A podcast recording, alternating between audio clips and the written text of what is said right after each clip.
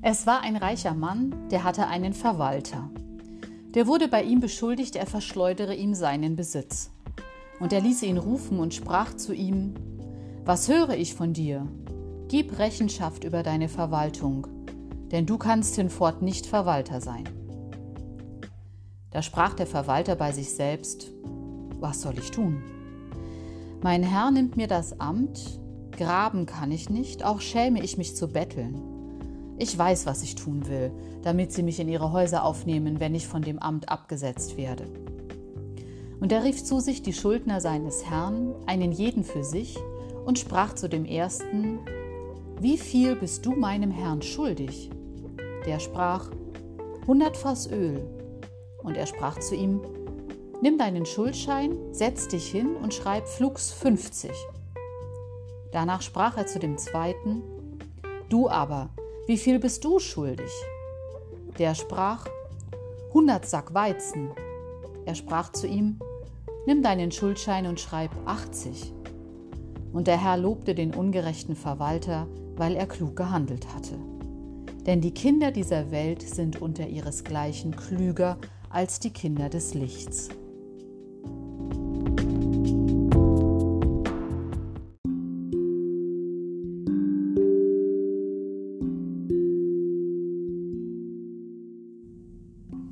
Er hat seinen Auftrag nicht ordentlich ausgeführt. Sein Chef hat das mitbekommen. Und nun soll er seine Abrechnungen vorlegen. Was das zur Folge hat, das weiß er genau. Wenn die Wahrheit herauskommt, verliert er seinen Job als Verwalter. Darum überlegt er. Harte Arbeit schafft er nicht. Betteln will er nicht. Also braucht er Hilfe. Menschen, die es gut mit ihm meinen.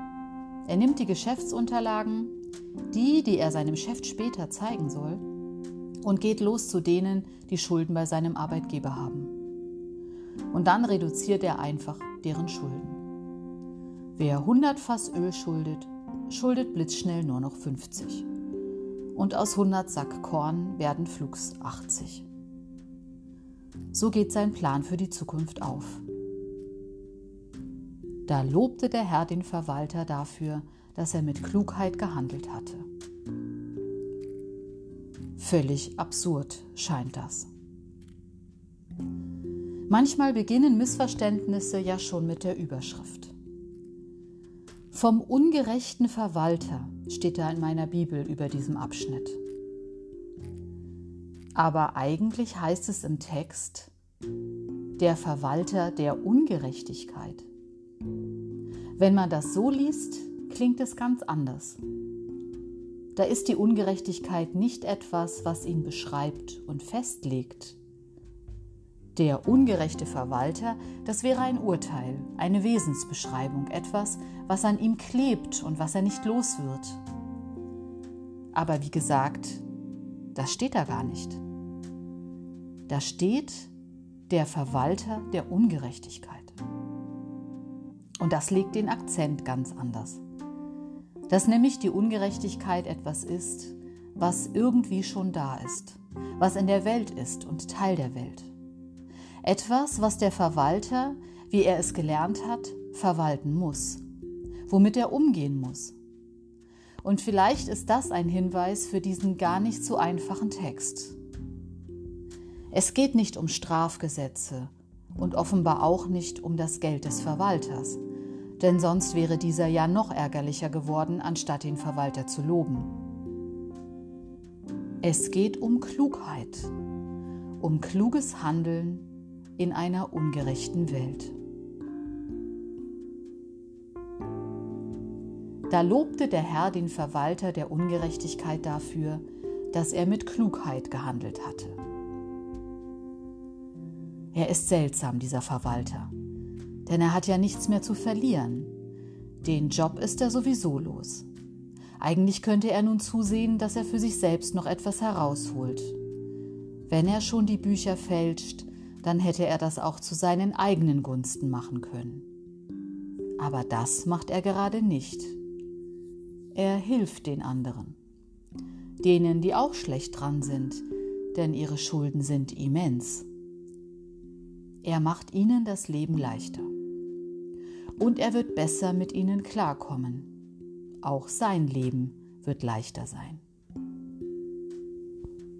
Da lobte der Herr den Verwalter der Ungerechtigkeit dafür, dass er mit Klugheit gehandelt hatte.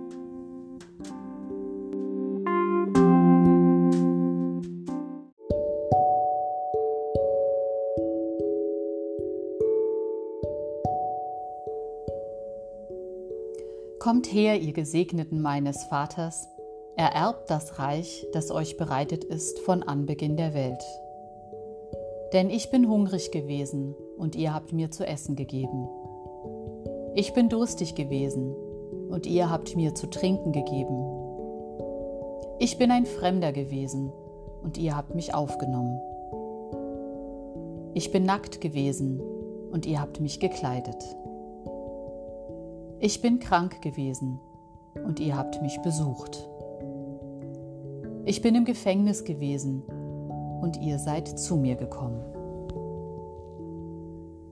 Dann werden ihm die Gerechten antworten und sagen, Herr, wann haben wir dich hungrig gesehen und wann haben wir dir zu essen gegeben oder durstig und haben dir zu trinken gegeben? Wann haben wir dich als Fremden gesehen und haben dich aufgenommen? Oder nackt und haben dich gekleidet? Wann haben wir dich krank oder im Gefängnis gesehen und sind zu dir gekommen? Und der König wird antworten und zu ihnen sagen, Wahrlich, ich sage euch, was ihr getan habt, einem von diesen meinen geringsten Brüdern, das habt ihr mir getan.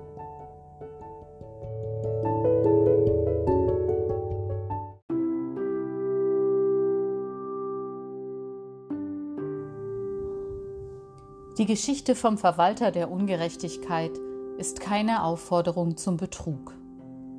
Dazu ist sie zu unlogisch und absurd. Es geht nicht um allgemeine Regeln. Es geht um mich. Ich bin dieser Verwalter. Es ist doch so, so vieles ist mir anvertraut und ich könnte so vieles daraus machen. Aber ich mache es nicht. Nicht so, wie ich es könnte nicht so, wie ich es sollte, nicht so, wie ich weiß, dass es richtig wäre. Ich war hungrig und ihr habt mir nicht zu essen gegeben.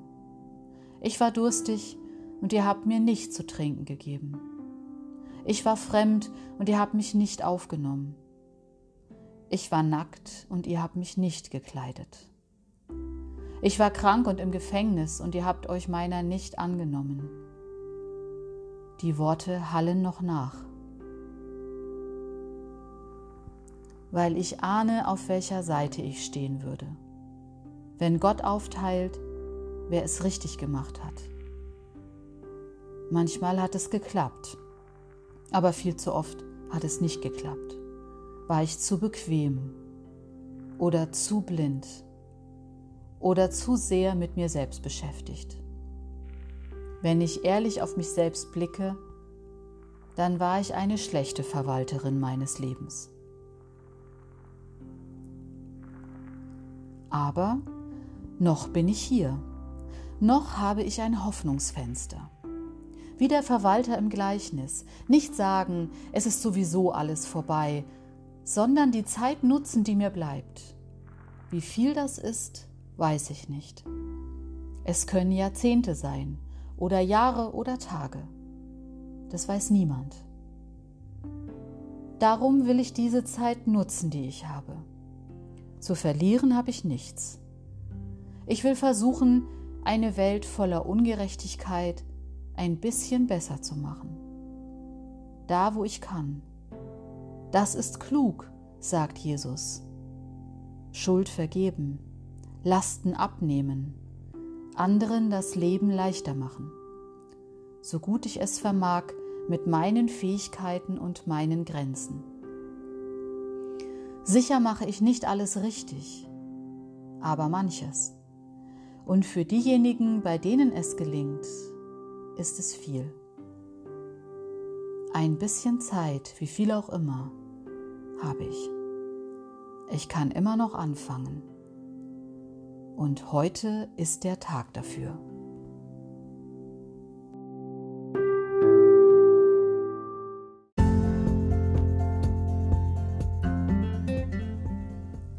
Spar deinen Wein nicht auf für morgen. Sind Freunde da, so schenke ein. Leg, was du hast, in ihre Mitte. Durchs Schenken wird man reich allein.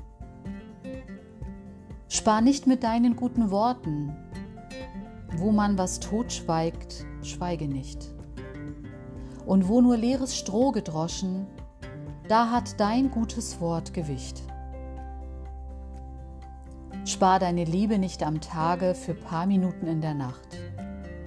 Hol sie aus ihrer Dunkelkammer, dann zeigt sie ihre Blütenpracht. Spar deinen Mut nicht auf für später, wenn du mal was ganz Großes bist.